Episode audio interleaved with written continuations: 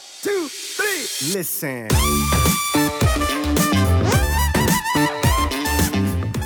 Raps in Reserve beginnen erst dann, wenn du in den Bereich kommst, dass es wirklich sau anstrengend wird, dass du aus der Komfortzone rauskommst. Und jeder, der jetzt zuhört, weiß, wann kommt diese eine Wiederholung, wo man jetzt überlegt, okay, jetzt wird es verdammt hart, jetzt wird es verdammt schwer, jetzt fängt es entweder an zu brennen, jetzt ist es enorm anstrengend, die Form zu halten. Da beginnt das Arbeiten mit Raps in Reserve und niemals vorher. Ja? Und wenn jetzt jemand denkt, okay, sie rechnen von diesem Punkt aus zurück, drei bis vier Raps davor, dann ist es nicht die richtige Art und Weise, mit Raps im Reserve zu arbeiten. Ja, die Raps im Reserve beginnen erst dann, wenn man aus dieser Komfortzone rausgekommen ist und diese Faktoren gegeben sind. Und wenn du dann noch vier Raps machen musst oder dich dazu zwingen willst, sie technisch sauber zu machen, dann macht es erst Sinn, mit dieser, ähm, ja, mit den relativen Intensitäten zu arbeiten.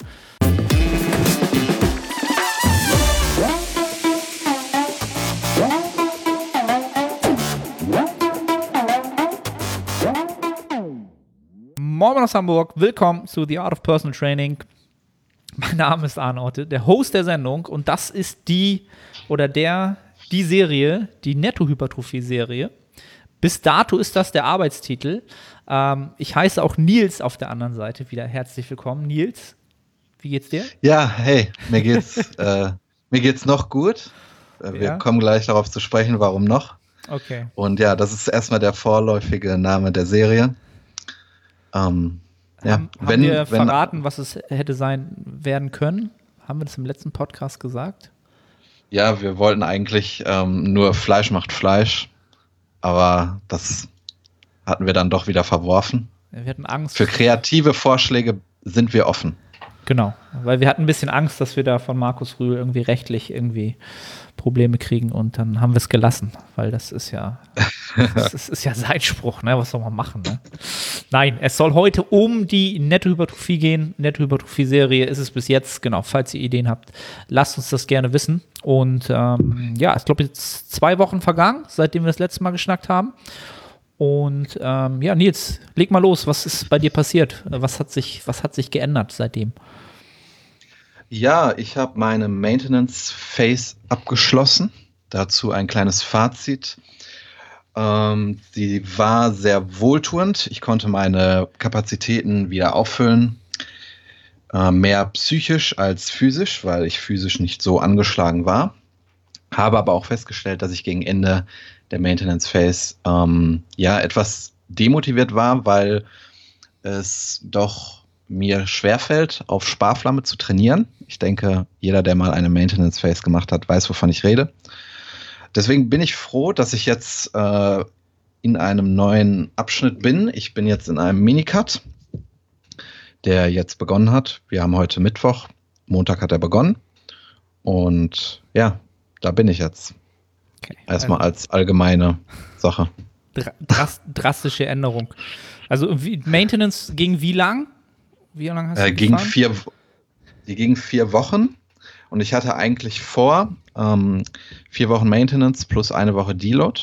Aber da ich am Ende der Maintenance Phase gemerkt habe, oh, äh, ich bin etwas demotiviert und die Adherence leidet etwas. Ich bin natürlich immer noch ins Gym gegangen, aber so große Lust hatte ich dann auch wieder nicht.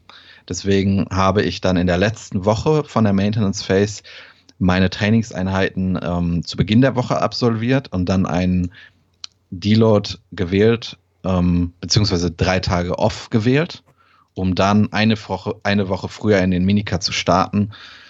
Ähm, ja, was ich jetzt rückblickend auch für eine gute Entscheidung halte, da ich ähm, nicht so ermüdet war, dass ich sieben Tage Deload ähm, notwendig gefunden hätte.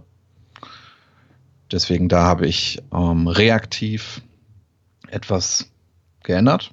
Und ja, jetzt bin ich im Minicut. Da kann ich ja kurz sagen, wie, wie ich den geplant habe. Mhm. Und zwar ähm, im Aufbau war ich bei ungefähr 3700 Kalorien. Ähm, ja, und gegen Ende bei 83 Kilogramm. Bin jetzt bei ungefähr 2000 Kalorien und peile ein äh, relativen Gewichtsverlust von 1,5 Prozent pro Woche an, also relativ aggressiv. Ähm, ich denke aber, dass das bei mir in Ordnung geht, weil mein Körperfettanteil auch ja, relativ hoch ist. Ich schätze ihn jetzt so bei 15 bis 17 Prozent. Bei mir, ähm, also meine Körperfett Körperfettverteilung ist so, dass man ihn niedriger einschätzen würde, weil ich eher an der Beinrückseite und am unteren Rücken Fett ansetze und nicht so sehr am Oberkörper und an den Armen. Ähm, weswegen man den auf den ersten Blick niedriger schätzen würde. Ich gehe aber davon aus, dass er höher ist, weswegen ich dann auch ein etwas aggressiveres Defizit gewählt habe. Auch weil meine regenerativen Kapazitäten das erlauben nach der Maintenance Phase. Und ich auch ähm, oder das letzte Defizit, was ich gefahren bin, schon sehr lange weg ist von der äh, Chronologie und ich auch deswegen keine Bedenken habe, dass ich das Defizit nicht einhalten kann. Mhm. Und trainingstechnisch hat sich dann auch etwas geändert. Ich bin in der Maintenance Phase auf Maintenance Volumen gewesen, logischerweise.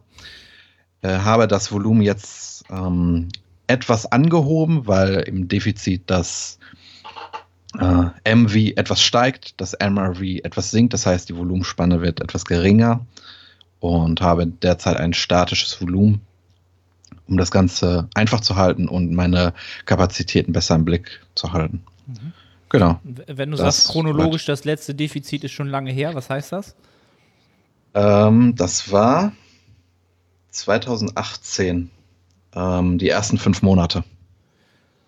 Okay. Das, das ist auch sehr ungewohnt jetzt. Es ist tatsächlich jetzt auch, das haben wir, habe ich dir gerade schon gesagt, sehr ungewohnt für mich im Kaloriendefizit zu sein, weil ich ähm, über den Großteil meiner in Anführungszeichen Bodybuilding-Karriere im Kalorienüberschuss war. Und ja, deswegen ist es jetzt etwas ungewohnt, aber keine besonders große Herausforderung. Mhm. Ja, und wenn, wenn du sagst, genau, wir hatten ja auch eben oft erst schon ein bisschen geschnackt, so 1,5 Prozent ist natürlich schon sehr, sehr hoch halt, ne? Und sehr, sehr aggressiv halt. Ne? Also das Defizit. Ja. Wie, wie, lange, wie lange hast du den geplant, jetzt zeitlich, damit auch da ein Rahmen besteht? So? Ähm, der ähm, Mesozyklus inklusive Defizit äh, wird vier Wochen sein. Und dann wird ein Deload folgen, den ich dann auch sehr wahrscheinlich brauchen werde auf Erhaltungskalorien. Genau. Okay. Und dann willst du aber auch damit durch sein, ne? Also ja, auf jeden Fall, genau. Rein, raus und. Genau, der Minicut dient jetzt nur dazu, dass ich ähm, Zeit gewinne für die zukünftigen Massing-Zyklen und wenn ich davon ausgehe, dass ich 2021 starte, dann ist jetzt so der letzte Zeitpunkt, wo ich einen Minicut ähm, einschieben kann, weil ich durch den Minicut und auch durch die Maintenance Phase, die ich gebraucht habe, ja auch Zeit verloren habe. Und ich muss nach dem Minicut auch erst einmal wieder Momentum aufbauen und das Ganze dauert. Dazu habe ich neue Übungen mit im äh, Übungspool drin, wo ich mir dieses Momentum erarbeiten muss. Und das Ganze muss erstmal wieder zum Rollen kommen. Und da würde es keinen Sinn machen, sechs Monate vor Prep-Beginn nochmal einen Minicut einzuschieben. Und deswegen, ähm, ja, habe ich den jetzt zeitlich so gewählt. Und genau, danach geht es dann wieder ähm, ins Kalorien, in den Kalorienüberschuss. Okay. Also ganz strategisch jetzt, weil es sinnvoll ist. Da würde mich dann halt mal interessieren, dann waren das ja anderthalb Jahre Kalorienüberschuss, roundabout, vorher. Ge genau, Was, genau. Bist du da sehr, sehr konservativ von den Gaining Rates vorgegangen? Müsstest du ja eigentlich, ne? Wenn das so ein langer Zeitraum ist. Ich bin, ich bin zu Beginn konservativ reingegangen und gegen Ende ähm, war meine äh, Rate of Gain etwas aggressiver. Okay. Einfach, ich, also ich habe am Anfang äh, eine konservative Rate of Gain gefahren und habe dann etwas rumexperimentiert mit dem Kalorienüberschuss, wie sich das auf meine regenerativen Kapazitäten auswirkt, auf die Trainingsperformance und habe festgestellt, dass ich mit einem etwas höheren Überschuss äh, besser performe und dadurch eventuell auch etwas mehr Hypertrophie erfahre.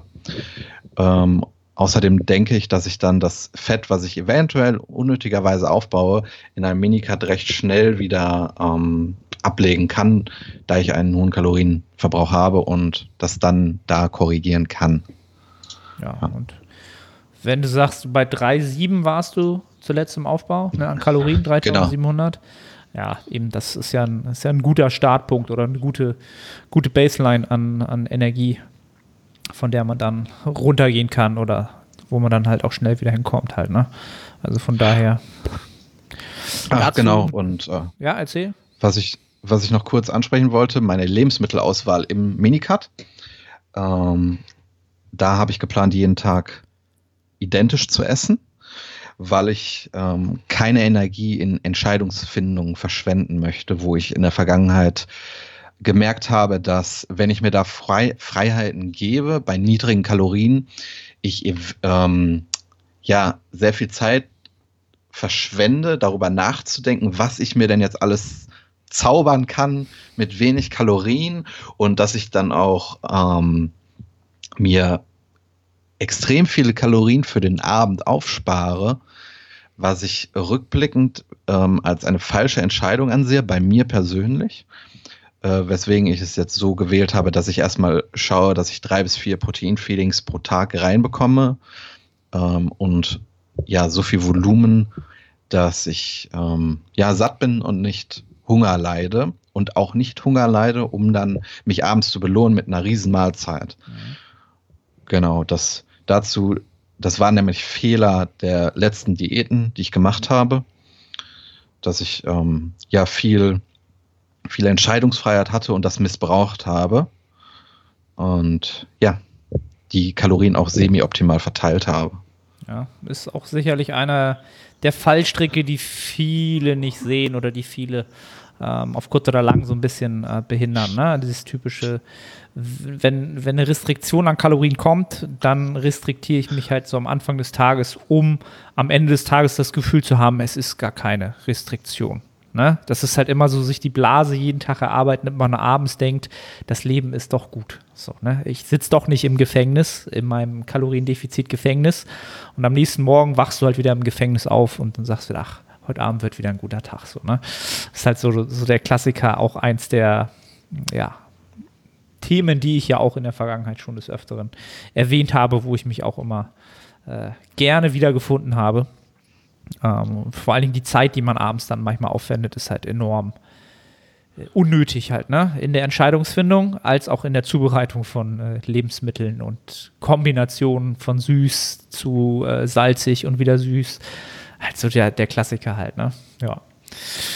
Ja, und äh, wie viele Tage jetzt? Drei Tage in? Ja, kann man noch nicht viel sagen, wie es so läuft. Ne? Wahrscheinlich ja, äh, musste ich drei Tage, einfinden, die, ne?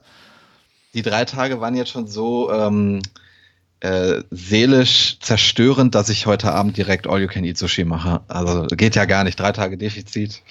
Deswegen geht es nachher direkt zum All You Can Eat Sushi. Und ich habe ja gerade gesagt, ich will mir gar nicht so viel Kalorien aussparen für den Abend. Das habe ich heute natürlich auch dann gemacht ähm, aber es ist dann eine Ausnahme.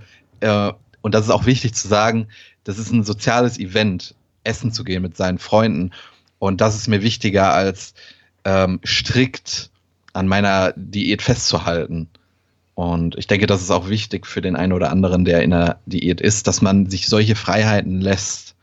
Das heißt nicht, dass ich ähm, das jeden Tag mache. Das wird jetzt wahrscheinlich einmal maximal die Woche sein. Ähm, aber das ist dann auch wieder Entspannung für mich und Stress ist da eher suboptimal. Genau. Soll nicht heißen, dass man das immer äh, verurteilen soll, sondern äh, für den, den, den Einzelfall ist es dann natürlich auch machbar und angebracht halt. Ne? Du wirst ja dennoch nicht so eskalieren können, als hättest du die, ja, faktisch schon nicht, als hättest du 3700 zur Verfügung halt. Ne? Aber wahrscheinlich wird man auch dann beim Sushi andere Entscheidungen treffen, oder? Als wenn man mehr Budget hätte. Ja, also normalerweise ist es auch so, dass ich ähm, Sushi mit Frischkäse esse. Das gibt es dann heute nicht. Und nach dem Sushi kann es auch schon mal vorkommen, dass noch drei bis fünf Kugeln Eis inhaliert werden. Auch das ist heute keine Option. Frittiert ist leider auch nicht. Ähm, ja, aber äh, es gibt trotzdem eine große Auswahl es gibt ja auch, äh, man kann im Internet ganz leicht gucken, wie viel Kalorien Maki im Durchschnitt hat. Man kann ungefähr gucken, wie viel man isst. Also, und ich habe mir jetzt ungefähr 1600 Kalorien aufgespart. Da ist einiges drin. Ja, stimmt. Da kann man Sushi-mäßig schon, schon ganz gut was machen, je nachdem, worauf man halt steht. Ne? Also ich stehe bei Sushi halt immer um diese äh, ummantelten Dinger da, ne? die schön so im Fett gebraten sind. Aber ich weiß nicht, wie das heißt. So, das ist, das, diese haben dann schon ein paar mehr Kalorien. Da kann man sich dann nicht so viele von gönnen. Aber ja. ähm, ich bin auch nicht. Habe ich noch nie probiert. Hast noch nie probiert? Habe ich noch nie probiert. Diese, ich Nein. weiß nicht, wie die heißen. Heißt die California Rolls oder ich weiß nicht. Das ist halt so eine, so, so, eine, so eine, so eine Schicht nicht. rum, so eine krustige Schicht halt, so ein, keine Ahnung, wie man das nennt. Auf jeden Fall sind die bombastisch gut. Also esse ich fast nur, wenn ich Sushi essen gehe. Ich bin sonst gar nicht so der große riesen Sushi-Fan von diesem klassischen, ähm, ja, klassischen Sushi halt, ne? Ja, ich denke, dass ich dann morgen auch äh, gewichtstechnisch nicht im Plan liege. Vielleicht ist das auch noch ein Thema für manche, die einen Minicard machen oder im Defizit sind.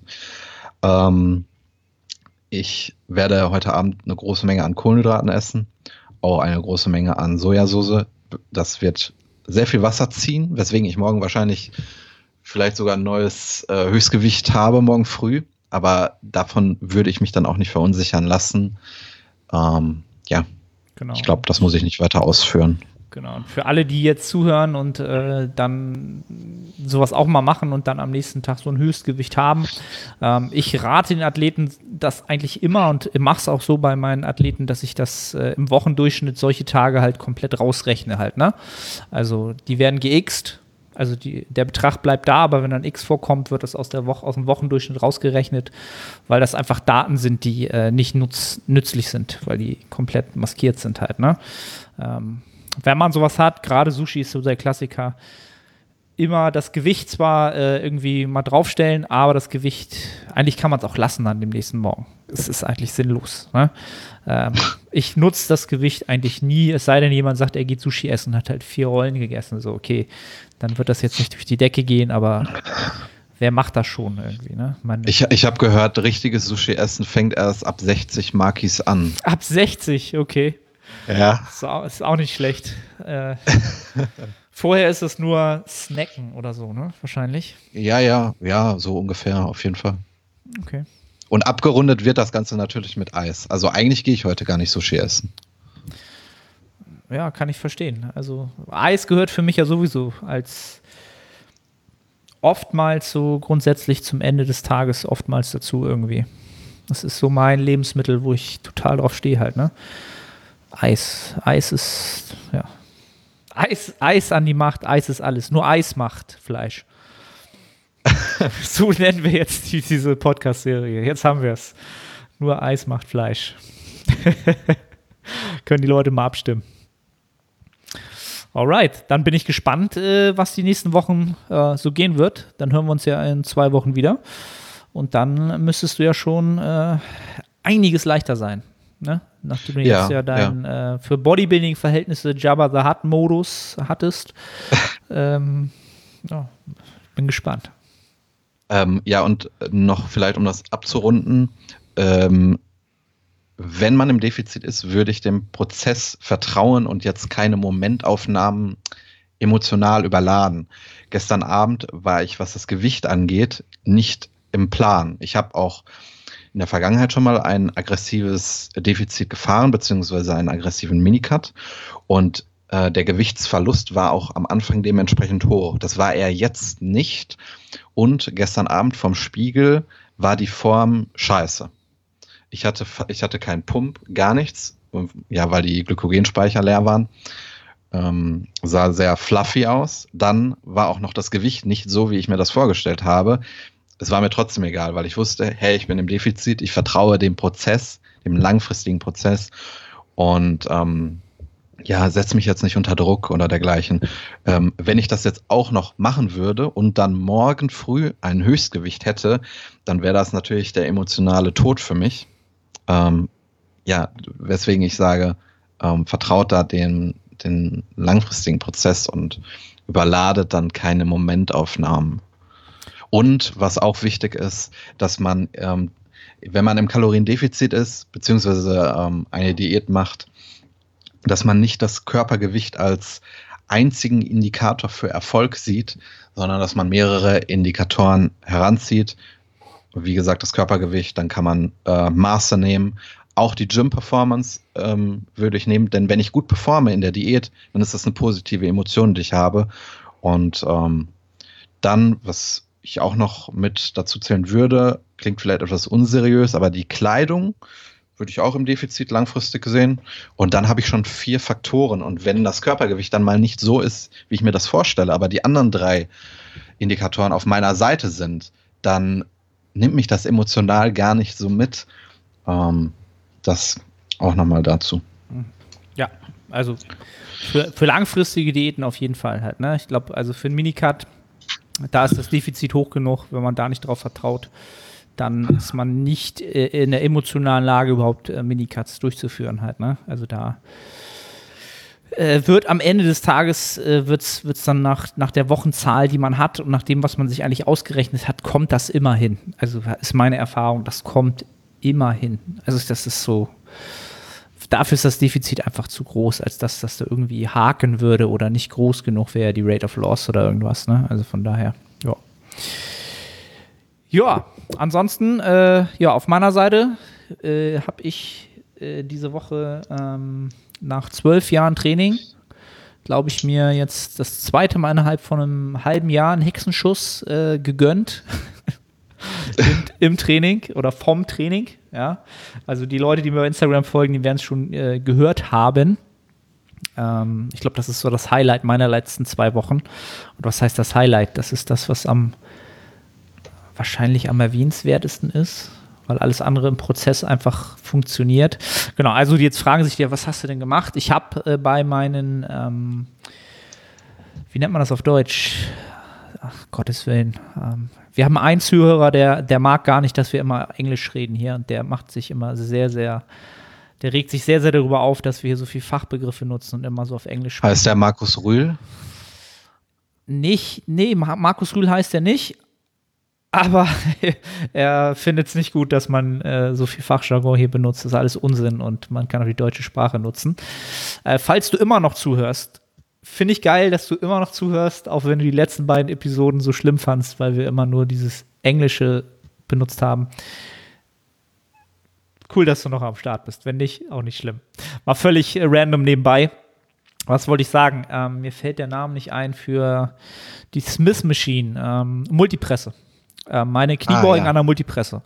Die mache ich ja als ähm, Hauptübung an einem äh, Beintrainingstag mit einem Topset und jetzt in der finalen fünften Trainingswoche mit drei Downsets und habe, lass mich mal überlegen, ich glaube, ich habe die Loads gar nicht mehr erhöht nach der vierten Woche, sondern wollte jetzt in der finalen Woche eigentlich nur noch mal mit sauberer Technik hier und da die Wiederholungen rausholen, die halt rauszuholen sind. Ja, also habe die Loads nicht erhöht, hätte eh nur um 2,5 erhöht, aber selbst das habe ich nicht gemacht.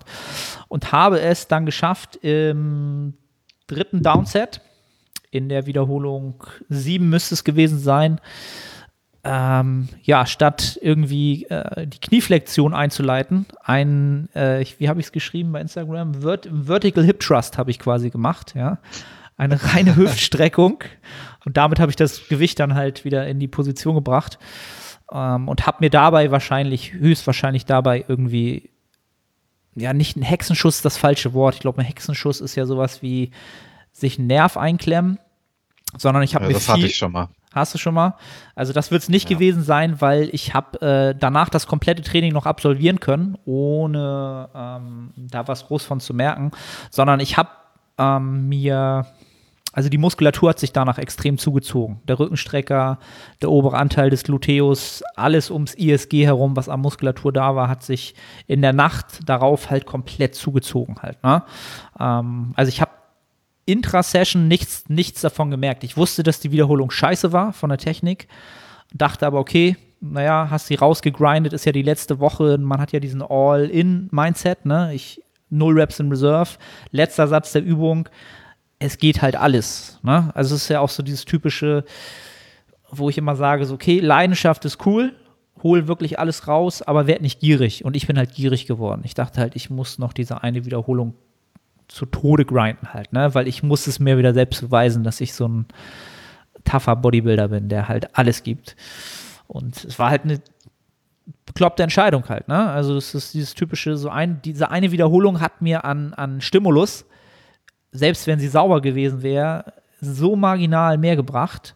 Ähm, aber im Endeffekt hat sie mich jetzt die letzte Einheit des Mesozyklus gekostet, die am nächsten Tag dran gewesen wäre, die letzte Upper-Einheit. Die konnte ich halt nicht machen, weil ich einfach nicht gerade stehen konnte. Ähm, ja, und dafür hat sich die Wiederholung einfach überhaupt nicht gelohnt. Überhaupt nicht. Ähm, ja, ich habe noch so ein bisschen im Verdacht, ich habe im späteren in der Session noch ähm, Hyper-Extensions drin. Ich glaube, drei Übungen später. Die haben es wahrscheinlich nicht besser gemacht. Das, was da schon Die haben wahrscheinlich war. noch Öl ins Feuer die gegossen. Die haben noch richtig Öl ins Feuer gegossen, so. Die waren auch richtig brutal. Die habe ich auch noch mal richtig progressiv noch mal Gas gegeben. Ich glaube, 10 Kilo Load drauf, weil ich die wirklich langsam äh, progressiert habe über den Meso.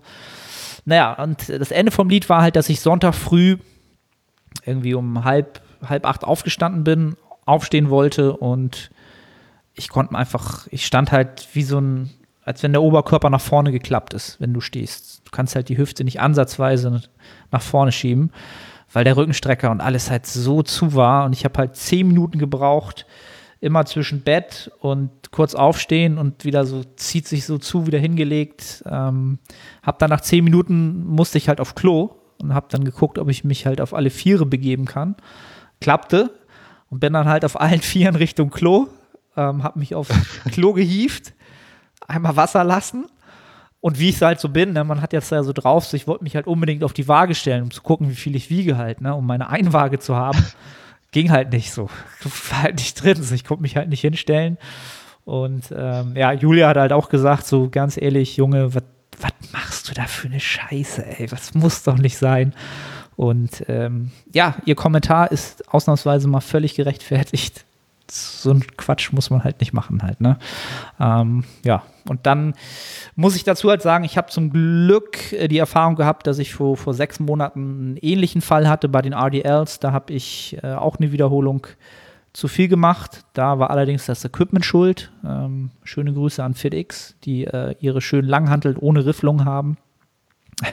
Und da der Griff aufgegangen ist und deswegen war ich halt äh, damals ein bisschen äh, kurz erschreckt und habe mich dann da verhoben und wusste halt, dass das, genau das gleiche Symptom gewesen hat, ne? dass alles zu war.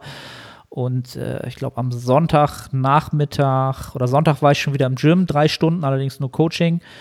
Und da ging es dann halt schon wieder und ich habe jetzt drei Tage komplett gerestet danach und heute die erste Deload-Einheit nochmal gemacht und jetzt bin ich so bei 95 Prozent.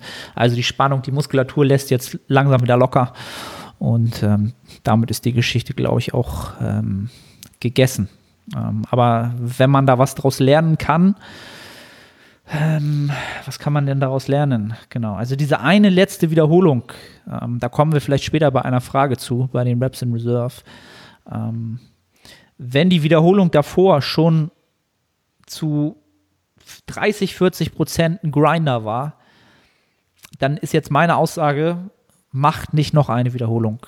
Ähm, es wird sich aus meiner Sicht nicht lohnen. Auch wenn jetzt wieder einige kommen, ja, das sind genau die Wiederholungen zum Muskelversagen. Ähm, wenn das eine Leg Extension ist, cool. Wenn das ein Bizeps Curl ist, cool. Wenn es ein halbwegs Compound Lift ist, also die Multipress ist ja jetzt kein, ist ja schon eine Mehrgelenksübung, aber es droht halt schon die Gefahr, dass man da halt über ein benachbartes Gelenk halt kompensiert oder über die Muskulatur da kompensiert, dann tut es nicht. Es lohnt sich nicht. Es lohnt sich nicht. Ne? Also, ja, ja, Stimulus to Fatigue Ratio at genau. its best. Genau. Also ich habe natürlich in, in der finalen Einheit auch alles genutzt, was man nutzen kann. Ne? Also ich habe Koffein ganz gut hochgefahren für meine Verhältnisse. Ich glaube, zwei Kaffee getrunken zum Frühstück, zwei Stunden später noch ein Monster. Das ist für meine Verhältnisse schon viel Koffein halt. Ne? Ähm, dann habe ich halt auch musikmäßig mal was völlig außer der Reihe gemacht, was ich sonst nie mache. Ähm, mir so eine, na, wie heißt das? So eine Motivationsmusik-Playlist bei Spotify gegönnt. Ja, nicht, nicht von Tom Platz, das wäre zu hart gewesen, glaube ich.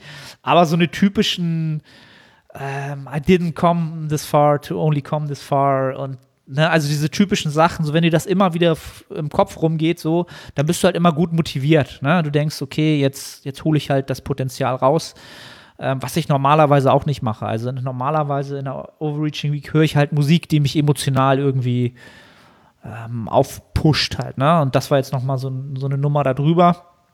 Und deswegen habe ich halt wahrscheinlich auch ein bisschen overpaced, ähm, was das Ganze angeht. Ähm, ja, das war so die, die Overreaching-Woche, die Woche 5 meinerseits. Und ähm, ja, schade drum, dass die letzte Einheit deswegen wegfallen musste.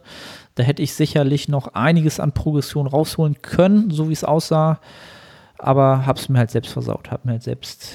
Äh, ja, ich, ja. ich denke, man sollte sowas nicht ähm, nur negativ sehen, weil wenn du in der Zukunft äh, noch höhere absolute Intensitäten bewegst und dann den gleichen Fehler nochmal machst, dann wird dich das vielleicht nicht einen Tag kosten, sondern zehn Tage. Mhm. Und je früher man so einen Fehler macht, desto sinnvoller ist es, weil sowas wird immer auftreten. Und äh, wenn ich rückblickend solche Vorfälle bei mir betrachte, bin ich dankbar dafür, dass mir das passiert ist mit wenig oder niedrigen absoluten Intensitäten, so dass mir das heute hoffentlich, hoffentlich nicht nochmal passiert. Und ähm, ja, ja so, so sehe ich das immer bei Verletzungen. Genau. Kann man, man zieht halt immer deine Lehren daraus, ne? Ähm, und ich bin jetzt auch nicht todtraurig, ich meine, wäre es jetzt in Woche 3 passiert, wäre es deutlich, deutlich kontraproduktiver gewesen halt, ne? Also das wäre halt super dämlich, weil dann, ja, hättest wieder ein paar Tage Pause machen müssen, das Momentum wäre weg. Die Sicherheit wäre halt auch weg, ähm, was halt auch immer so eine Sache ist. Ähm, wenn man so ein bisschen verletzt war oder jetzt so ein bisschen der untere Rücken so ein bisschen irritiert war, bin ich halt auch immer jemand, der dann so ein bisschen vorsichtiger in den nächsten Mesozyklus reingeht. Das heißt, das nächste Mal nach dem Deload würden, werden wahrscheinlich die Deadlifts wieder dran äh, an, an der Reihe sein. Und da ist man dann natürlich ein bisschen vorsichtiger, ne? Weil man erstmal wieder reinhört, ist denn wirklich alles cool oder äh, zwickt es jetzt halt doch noch irgendwo? Ähm, das hält einen ja auch immer so ein bisschen auf halt, ne? Und zum Ende des Mesozyklus, mein Gott, Häkchen hinter, der Meso war super gut, der hat super viel gebracht und ähm, ja, bin froh, jetzt im Deload zu sein. Und drei Tage Pause gezwungenermaßen waren auch mal nicht schlecht. Ich glaube, das letzte Mal, dass ich drei Tage gerestet habe, ist auch schon lange her am Stück. Das ist auch schon sehr, sehr lange her. Und das hat auch mal, auch mal gut getan. Ähm, genau. Was bei mir damals noch, noch sehr wichtig war, als ich mich das letzte Mal verletzt hatte, dass ich ganz genau ähm, darüber nachdenke, ähm, was für einen Fehler ich gemacht habe. Und das habe ich damals auch mit Stefan Ort besprochen, der auch schon Gast mhm. war. Und das hat mir sehr, sehr viel Angst genommen, eigentlich jede Angst. Und ähm, als ich dann wieder den Lift ausgeführt habe mit dem gleichen Gewicht, habe ich, habe ich die Sätze absolviert. Und später, als ich zu Hause war und in meine Sheets die Daten eingetragen habe, ist mir aufgefallen, oh, das war ja das Gewicht, wo ich mich in Anführungszeichen so schwer verletzt hatte. Ich hatte in, im Training da gar keine Bedenken mehr und ich denke, das ist auch sehr, sehr wichtig, wenn man so eine Situation hat, dass man sich darüber im Klaren ist, was für Fehler begangen worden sind. Dann weiß man auch, was man nicht machen sollte. Und wenn du dieses Gewicht, diese Übung dann wieder ausführst, dann wirst du gar keine Angst haben, weil du weißt, was du falsch gemacht hast. Und ich denke, wenn man Hemmungen und oder Angst in Übungen hat, dann ist das ein sehr großes Problem. Deswegen, wenn sowas passiert, immer darüber nachdenken, was der Fehler war. Ja. Genau. Äh, Nils, wollen wir, wollen wir die Fragen raushauen äh, für, die, für die Leute? Hast du Bock? Ja, ja klar. ja, ja, ja, klar. So, natürlich muss als allererstes ähm, Espresso Ghetto natürlich im Podcast zu Wort kommen. Er hat natürlich wieder gefragt in der Instagram Story und seine Frage lautet: Was würdet ihr der generellen, der generellen Jam Pop raten, die nicht trecken, trecken will, etc.? Also, um äh, für die Zuhörer, die jetzt wieder denken, was, was, was? Für die, äh, für die Normalsterblichen? Also was, wie, wie übersetzt man den Gen Pop ins Deutsche überhaupt? Was, wie würdest du das übersetzen? Äh, Allgemeinheit. Die Allgemeinheit natürlich, für die, für die Allgemeinheit. Ne?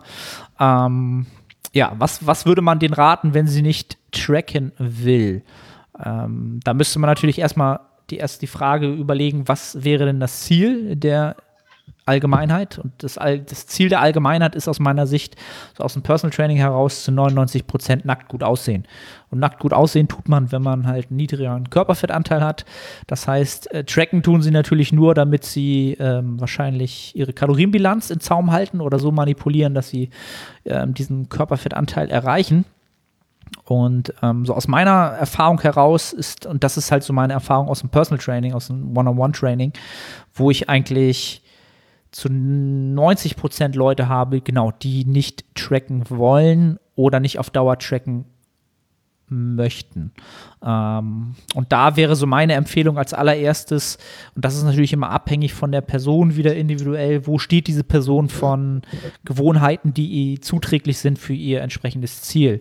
Und da würde ich halt peu à peu dran arbeiten. Also wirklich eine Gewohnheit nach der anderen Gewohnheit einführen, die diese Person ähm, näher zum Ziel bringt ähm, also das große Stichwort wäre bei mir halt Gewohnheiten.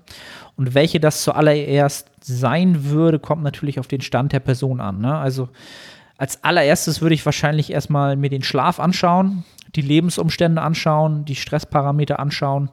Und wenn ich das überblickt habe, dann würde ich natürlich gucken, wo kann ich da die erste die ersten Gewohnheiten so etablieren, dass es da einfach besser läuft für das Gesamtziel.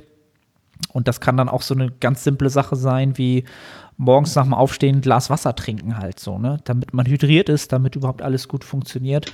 Hört sich jetzt wahrscheinlich für jeden, der zuhört, als selbstverständlich an. Für viele ist es das halt überhaupt nicht. Viele trinken halt gar nichts bis Mittag so. Ist, ist wirklich, habe ich auch schon oft gehabt.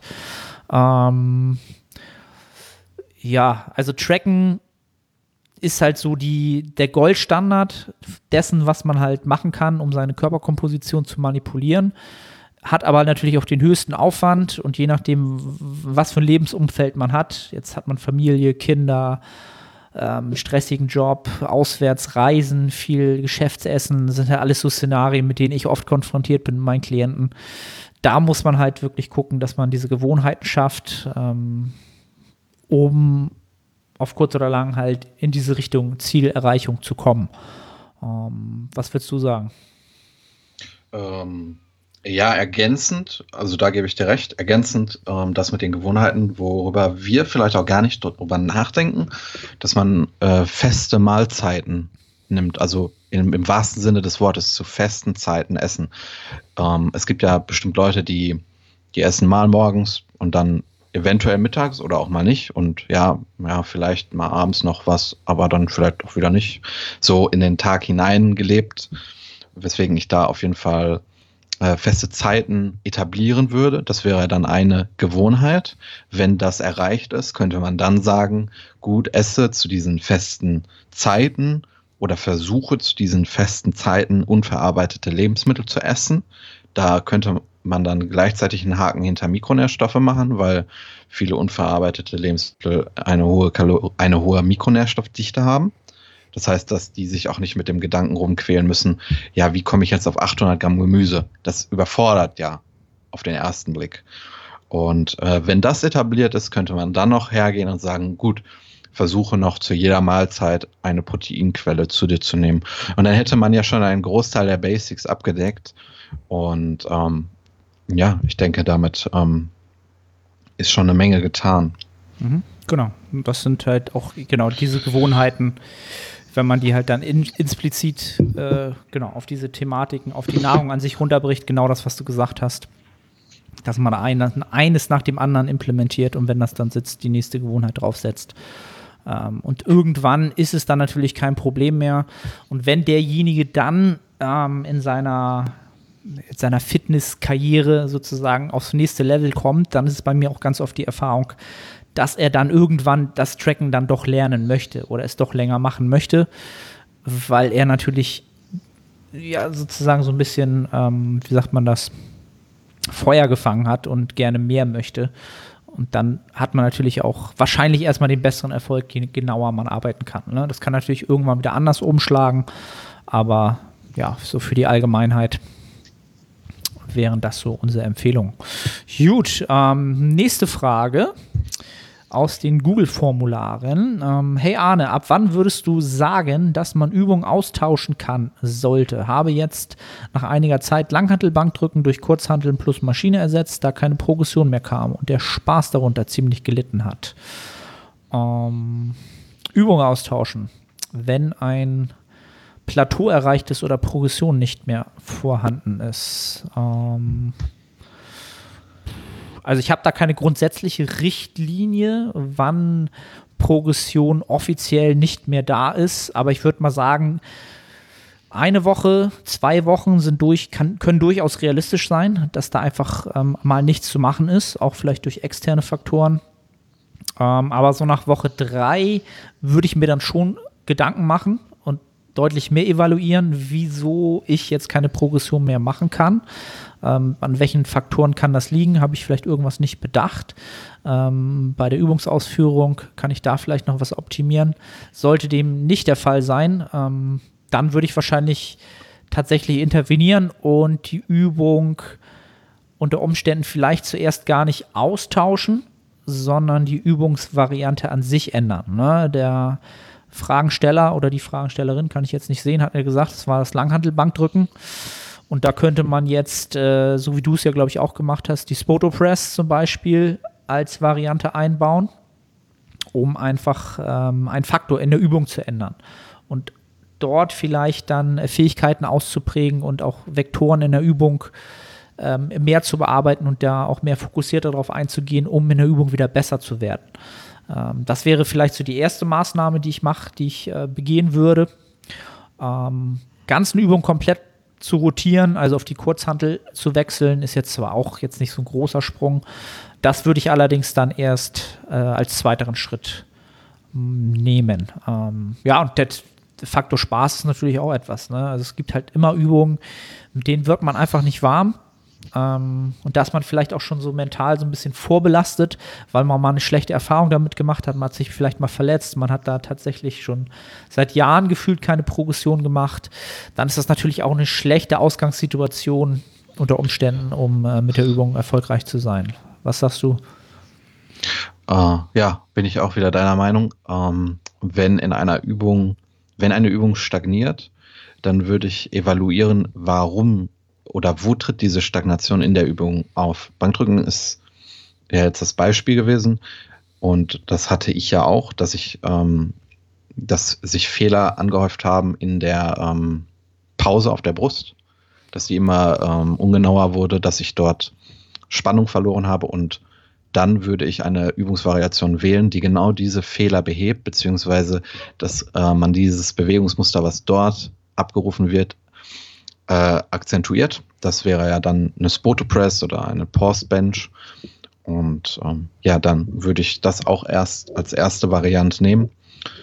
Und wenn diese Faktoren nicht gegeben sind, das heißt, dass da kein ähm, Fehler auftritt, das kann ja dann alternativ eine mentale Erschöpfung sein, dass man dann eine Übung komplett austauscht. Das war bei mir ja zum Beispiel die Beinpresse ähm, wo ich schon eine extrem hohe Abneigung hatte, mich alleine da reinzusetzen. Ähm, deswegen hatte ich die dann über die Maintenance Phase komplett raus. Ähm, da wäre es dann natürlich keine schlaue Idee, dann eine Post Beinpresse reinzunehmen. Das wäre dann der komplette seelische Tod. ähm, ja, die ist aber jetzt auch wieder drin und ich bin, ähm, ich bin, ja, wie sagt man, umgangssprachlich, ich bin geil darauf, da wieder Progressionen zu erzielen anders als vor vier Wochen. Und da kann es dann auch sinnvoll sein, eine Übung komplett ähm, ja, rauszurotieren. Ja, also die, die Readiness für die Beinpresse ist bei dir wieder. ja, heute maximiert. noch gemacht, im Kaloriendefizit. Hat, hat mega Spaß gemacht zu grinden. Die Grinder. ja, also ohne Hexenschuss. Ohne Hexenschuss. An der Beinpresse muss man das auch erstmal hinkriegen. Also das das ist nur machbar, wenn man, äh, da muss man, da muss schon einiges schief laufen. Das ist, glaube ich, nicht machbar, aber ich denke mal, das haben auch schon einige, einige hinbekommen. Alright, ähm, nächste Frage. Ähm, welchen Wiederholungsbereich würdest du bei einer normalen Doppelprogression oder auch Double Progression für Push, Pull oder Isolationsübungen empfehlen? Habe bisher immer dreimal 10 bis 15 angepeilt und bei drei 3x15 das Gewicht gesteigert. Kann es sein, dass die 15 eventuell etwas zu hoch ist und es einen besseren Reiz für Hypertrophie geben würde, wenn schon bei 10 bis 12 Reps das Gewicht zu steigern wäre, da die mechanische Last höher ist? Fragezeichen. Ähm, genau, ich glaube, da hast du schon eine gute Idee zu gehabt, ne? Genau, erstmal äh, hat er ja die Double Progression angesprochen, also seine Strategie, Progression in der Übung zu erzielen. Und das wollen wir ja immer, egal ob das jetzt Double Progression ist oder eine andere Strategie, die wir fahren. Weswegen ich das erstmal beiseite schaffen würde und die Frage etwas umstellen würde, was die Frage auch beantworten würde. Ähm, nämlich, welche Rep-Range ist denn jetzt sinnvoll, um in einer Übung Progression zu erzielen langfristig? Und da ähm, handhabe ich das in erster Linie immer so, dass die Übung die Rep-Range vorgibt. Ich glaube, ähm, der Fragesteller hat jetzt ähm, 10 bis 15 genannt. Mhm. Das wäre ja zum Beispiel bei einer Beinpresse, könnte ich mir das vorstellen, weil da gibt es keine limitierenden Faktoren wie die ähm, ja, Stabilis Stabilisation. Ich, mir fällt gerade nichts Besseres ein. Bei einem ADL sieht das Ganze schon wieder anders aus. Oder bei Seitheben. Ich kann mir zum Beispiel nicht so gut vorstellen, langfristig beim Seitheben mit acht Wiederholungen Progression zu erzielen, bei einer hohen relativen Intensität, weil ich dann irgendwann 20, 25 Kilo bewege und das Verletzungspotenzial größer wird. Deswegen würde ich erstmal die Übungen, die ich im Programming habe, ähm, betrachten und mir Gedanken mache, welche Rep-Range dort sinnvoll ist. Und dann kann derjenige, der die Frage gestellt hat, seine Double Progression auf die Übung anwenden und auf die Rep-Range. Ähm, ja, so würde ich die Frage beantworten. Ich würde eine Rep-Range nicht als, oder ich würde nicht sagen, dass eine Rep-Range die eine ist und dass ich nur diese machen kann in Übungen, äh, sondern da etwas differenzierter betrachten. Mhm. Genau, ich glaube, was, was sein Problem ist, oder des Fragenstellers das Problem ist, ist natürlich 10 bis 15 ist ja so eine Rep-Range, die relativ weit gespannt ist. Ne? Also ein, fünf Wiederholungen Unterschied ist natürlich eine riesen, riesen Spannbreite. Und wenn man da die übliche Double Progression halt nimmt, dann hat man natürlich unendlich viele Wiederholungen mehr zu schaffen über den Mesozyklus, bis man zu diesen 3x15 kommt. Und das ist ja dieses klassische Training, was man halt von früher kennt, wo sich wo sich viele dann irgendwann von der Progression an die Wand trainiert haben, weil sie unbedingt das dritte Mal diesen, ja, diese 15 voll machen wollen. Ja, und das geht sich in den meisten Fällen halt nicht auf, äh, weil ne, pro Übung natürlich wieder Ermüdung an, angehäuft wird und am Ende nochmal die Höchstleistung zu bringen, ist meistens nicht realistisch. Ähm, aber ich kann ja mal so sagen, wie ich das gerne halte, gerade in so Wiederholungsbereichen von 10 bis 15. Ähm, wenn man jetzt ein, ähm, hat den ersten Satz, man macht drei Sätze und man äh, hat ein, hat ein äh, Gewicht, was man vielleicht im ersten Satz schon mit äh, 15 Wiederholungen schafft und man hat äh, als relative Intensität noch drei Reps in Reserve, ähm, dann würde ich wahrscheinlich in der nächsten Woche das Gewicht dort im ersten Satz schon erhöhen. Ja, um ähm, nicht aus der Rep-Range rauszufallen. Weil ich würde wahrscheinlich am Ende des Mesozyklus dann schon auf 17 oder 18 kommen.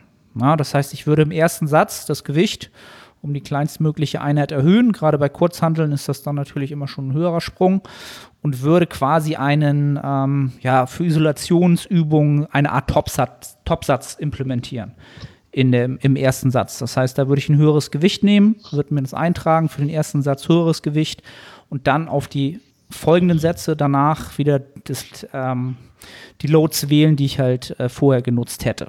Ja, das ist halt auch eine Art und Weise, die ich dann äh, gerne mal nutze und die ich auch vielen Klienten schon angeraten habe, weil man sich wahrscheinlich in dieser Double Progression nur gut auffällt, wenn man eine kleinere Spanne hat. Ne? Also wie er ja auch gesagt hat, 10 bis 12 funktioniert das immer gut. Ja? In diesen höheren Bereichen wahrscheinlich eher nicht. Ähm, genau. Und ganz klar, was du auch gesagt hast, es muss natürlich auch überhaupt dazu passen.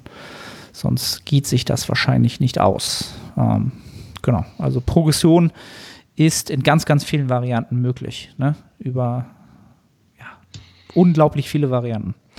Ähm, gut, nächste Frage. Glaubst du nicht, mit drei bis vier Reps in Reserve in jedem Meso potenzielle Gains auf der Strecke zu lassen? Die Nähe zum Muskelversagen ist ja anscheinend maßgebend für den Aufbaureiz? Fragezeichen. Genau. Da hatten wir auch schon äh, vorher überlegt. Die Frage ist wahrscheinlich an mich gerichtet. Ähm, ich weiß gar nicht, ob trainierst du mit drei bis vier Reps in Reserve? Nein. Zu, zu irgendeinem Zeitpunkt? Aber ich muss auch, ich muss auch sagen, dass ich der Meinung bin, dass ich noch nicht so hohe absolute Intensitäten bewege, dass diese so disruptiv sind, dass ich mit vier Reps in Reserve in einen Mesozyklus starten würde. Mhm. Wenn ich jetzt in der Lage wäre, 200 Kilo im ADL zu bewegen, wäre das schon wieder eine andere Sache.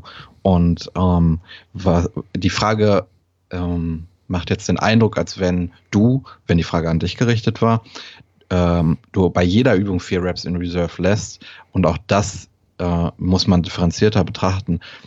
Es ist nicht schlimm, wenn man in der ersten Woche des Mesozyklus schon bei Laterals null Reps in Reserve lässt. Es ist ein Muskel, der ähm, relativ schnell regeneriert und der, ähm, die Übung an sich ist nicht disruptiv für das komplette System. Anders ist es bei Mehrgelenksübungen. Ähm, ja, und um das nochmal abzurunden, bei mir sind keine vier Reps in Reserve aktuell. Mhm. Genau, und ähm, das Thema Reps in Reserve ist aus meiner Sicht oftmals missverstanden oder viel interpretiert von den meisten. Ähm, um mit Reps in Reserve produktiv zu arbeiten, muss man A, zum einen erstmal wissen, wo wirklich das absolute Muskelversagen stattfindet und wie sich das anfühlt, ja, für bestimmte Übungsfamilien und Übungsgruppen und Übungsmuster. Äh, denn nur mit dem Erfahrungswert habe ich natürlich etwas, was ich heranziehen kann, um das zu evaluieren, wo ich stehe. Ja, und also das ist halt die Grundvoraussetzung, dass ich das wirklich mal ähm, erlebt habe, das technische Muskelversagen ähm, wirklich so forcieren konnte, dass ich da auch wirklich war. Ähm, dann kann ich das auch besser ähm, einschätzen, wie viel sind drei bis vier Reps im Reserve. Und ich kenne es natürlich von Klienten, wenn ich äh, mit denen arbeite und wir irgendwann wirklich mit, mit diesen Reps im Reserve von drei bis vier anfangen, dann ist halt diese vier ist im Kopf halt nicht zu fassen. Halt, ne? Wie viel können denn vier jetzt noch sein? Ähm, und da erkläre ich dann halt wirklich immer es folgendermaßen. Raps im Reserve beginnen erst dann, wenn du in den Bereich kommst, dass es wirklich sau anstrengend wird, dass du aus der Komfortzone rauskommst. Und jeder, der jetzt zuhört, weiß, wann kommt diese eine Wiederholung, wo man jetzt überlegt, okay, jetzt wird es verdammt hart, jetzt wird es verdammt schwer, jetzt fängt es entweder an zu brennen, jetzt ist es enorm anstrengend, die Form zu halten. Da beginnt das Arbeiten mit Reps in Reserve und niemals vorher. Ja?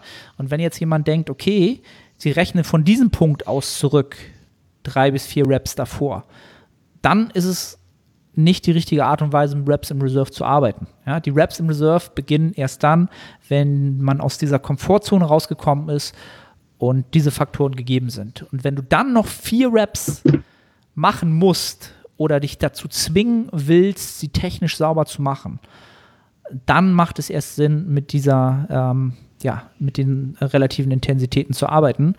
Und deswegen habe ich auch schon des Öfteren, glaube ich, mal bei Instagram gesagt, drei Reps im Reserve ist schon fucking, fucking hart, wenn man es halt so anwendet. Ja, und Zero Reps im Reserve ist dann so die Grenze zu dem äh, Hexenschuss wahrscheinlich, in meinem Fall halt. Ne? Ähm, und, und von daher würde ich nicht sagen, dass ich da Gains auf der Strecke lasse. Ähm, man kann diese Betrachtungsweise, glaube ich, also ich kann sie verstehen, ich kann sie nachempfinden, weil es schon so ist, dass, na klar, die Nähe zum Muskelversagen darüber schon ähm, entscheidet, wie groß ist der Stimulus. Aber da sind wir halt wieder bei dem Thema, was du eben auch angesprochen hast, die ähm, ja, Reiz zur Ermüdungsratio, um es mal auf Deutsch zu sagen, damit jetzt hier nicht wieder jemand meckert. Ja. Ähm, das muss man halt auf lange Sicht halt auch sehen, über, den, über mehrere Wochen, über einen Mesozyklus, über, über mehrere Mesozyklen sehen, ne, was sich da an systemischer und auch an mentaler Ermüdung anhäuft. Ähm, und halt immer bis zum Muskelversagen zu trainieren, ist aus meiner Sicht etwas, was vor allen Dingen mental enorm ermüdet. Natürlich körperlich auch, aber ich sehe da den mentalen Faktor auf lange Sicht ähm, etwas kritisch, weil du musst immer damit rechnen, dass du irgendwann ja mental zum gewissen Grad ausbremst, wenn du nicht der Charaktertyp bist, der sowieso alles im Leben all or nothing macht. Ne? Also es gibt ja Menschen, die eh, was sie machen, müssen zu 130 Prozent machen.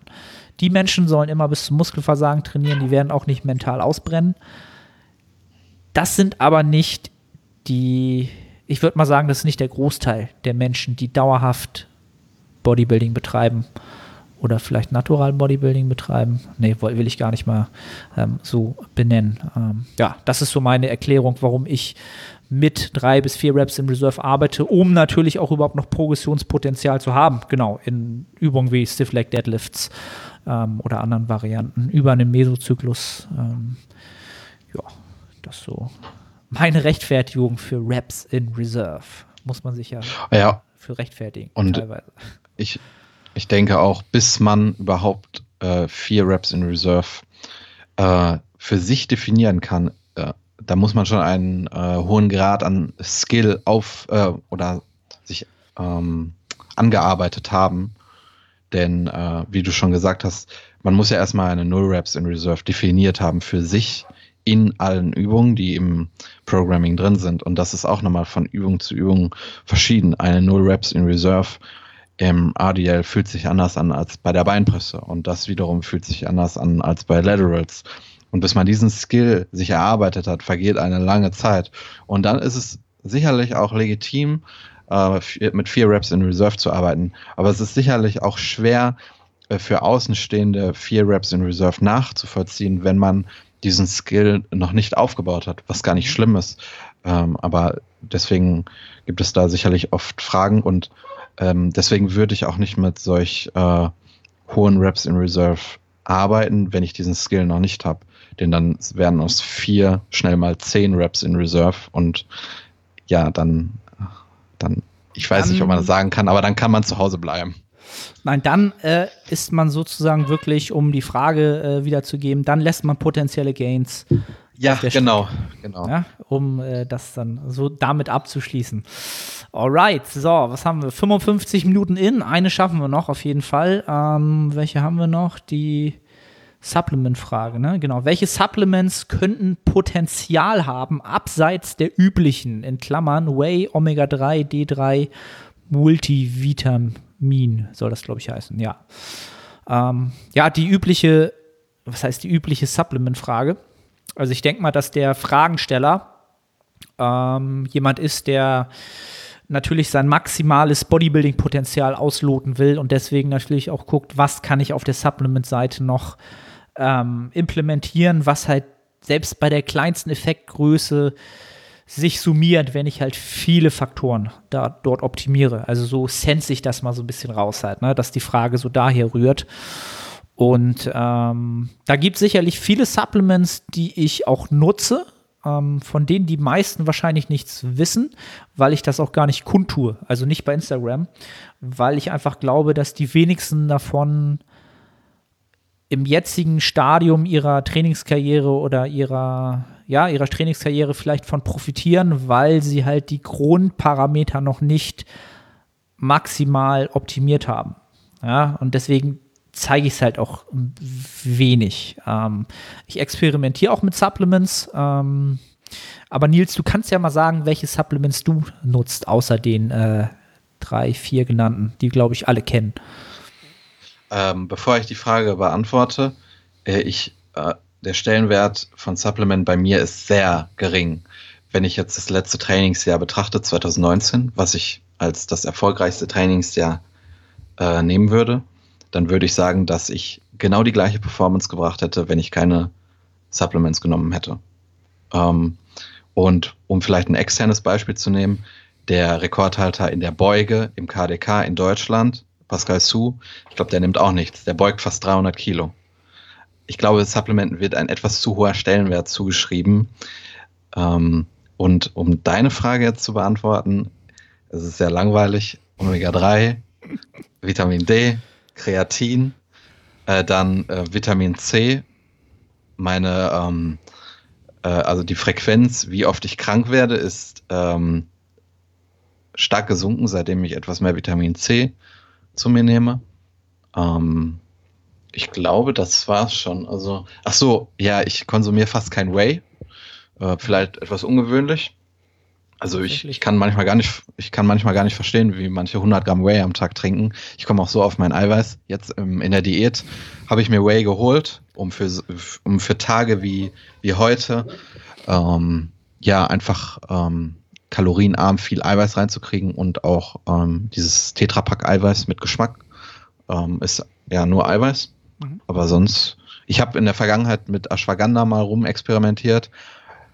Äh, ist, denke ich, etwas, was äh, aktuell ja etwas präsenter wird. Mhm. Habe auch das Gefühl, dass es was gebracht hat. Ähm, ich habe äh, so eine etwas höhere innere Ruhe erfahren. Ich weiß nicht, wie ich das anders ausdrücken soll. Ähm, ja, habe das jetzt aber auch nicht mehr drin, weil ich in der Maintenance Phase keinen hohen Stressfaktor hatte und jetzt muss ich zugeben zur äh, zum Minicut war ich einfach zu faul, es zu bestellen, weil ich wie schon am Anfang gesagt, wie ich am Anfang schon gesagt habe, mh, dem Ganzen nicht so viel Effekt zuschreibe und mein Gedanke jetzt nicht war, oh, ich muss jetzt Ashwagandha kaufen, um im Minicut äh, den größtmöglichen Erfolg zu haben. Mhm. Ähm, ja. Ja. Ähm, Ist ja. natürlich auch immer eins der Faktoren, die man sich vor Augen rufen sollte. Ähm, welchen Effekt kann das Ganze haben? Wie viel Aufwand muss ich dafür betreiben und was kostet mich das Ganze? Und ähm, ich glaube, da die, so die, die Klassiker, die wir eben schon genannt haben, ich glaube, genau, Kreatin war jetzt, ist auch, gehört auch dazu. Da lohnt sich dann das Geld für das, was man halt an vielleicht Erleichterung hat, Thema Way, oder was man halt an, an ähm, Gesundheitsparametern hat, die äh, sehr wahrscheinlich besser ausfallen, ne? also Multivitamin, Omega-3, D3 halt, wo man halt wissentlich weiß, da besteht halt ganz klar ähm, die Wahrscheinlichkeit, nicht die Wahrscheinlichkeit, es wird so sein, dass man da besser aufgestellt ist.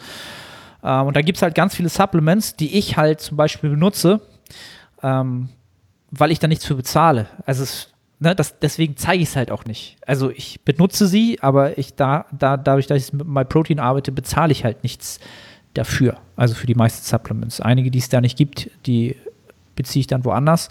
Ähm, aber also Magnesium, ähm, weil jetzt, ich muss ja irgendwas sagen, sonst sagen die Leute ja, nun sagt doch irgendwas.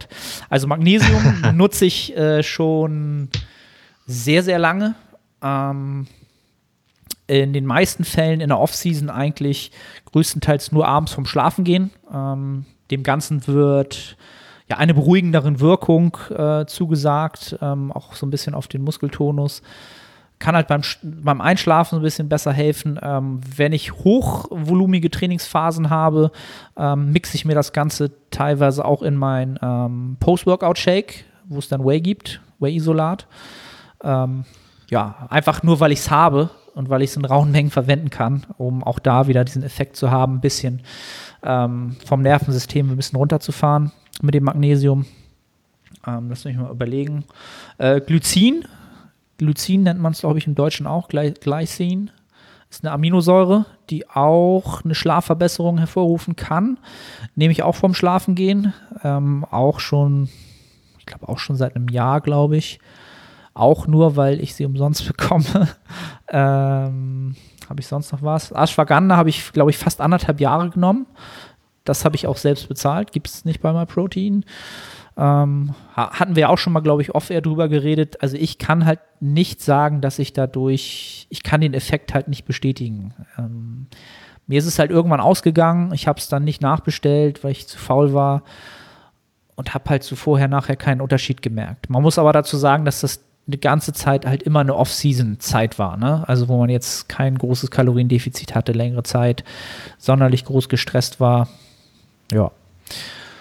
Überleg mal, gibt es sonst noch was? Äh, Intra-Workout. Intra-Workout, stimmt. Intra-Workout, also ähm, schnellkettige Kohlenhydrate, Dextrose nutze ich halt auch. Ähm, meistens ab der dritten Woche, wenn ich so fünf Wochen akkumuliere an, ähm, an Training, wenn dann schon mehr Sätze zusammenkommen, die Trainingseinheiten länger werden, ähm, gibt es halt ein Intra-Workout, je nachdem, ob es eine Beineinheit ist oder eine Oberkörpereinheit zwischen 20, 30 Gramm Dextrose.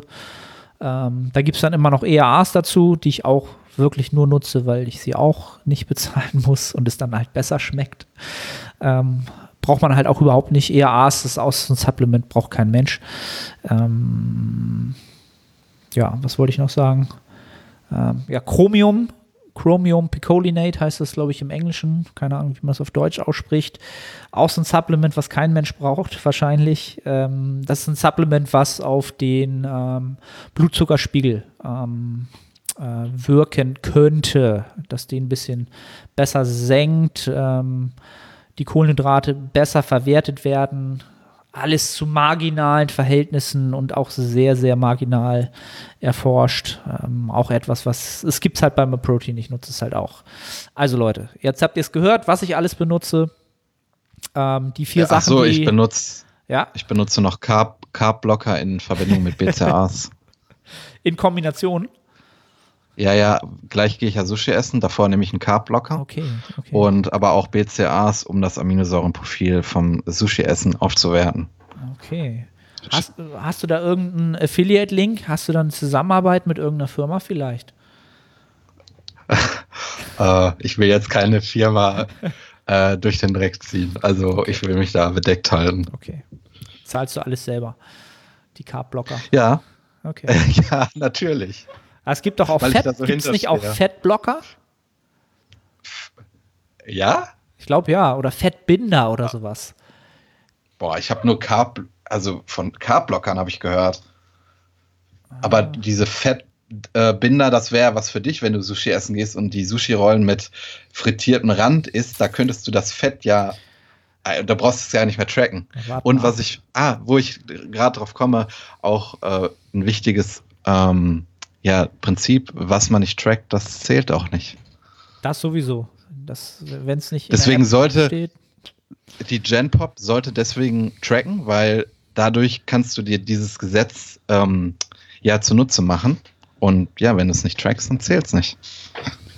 Da habt ihr es, Leute. Eigentlich ist das, das ist eigentlich der eigentliche Trick. Ne?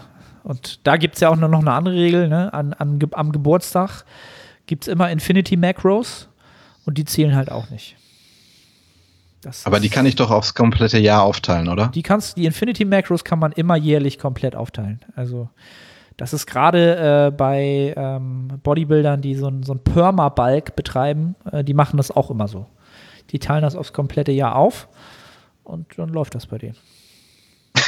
und dann Minicut, um, um das Ganze wieder genau, dann, äh, zu rehabilitieren. Gibt es noch einen Minicut ohne Kohlenhydrate, aber mit Carbblockern.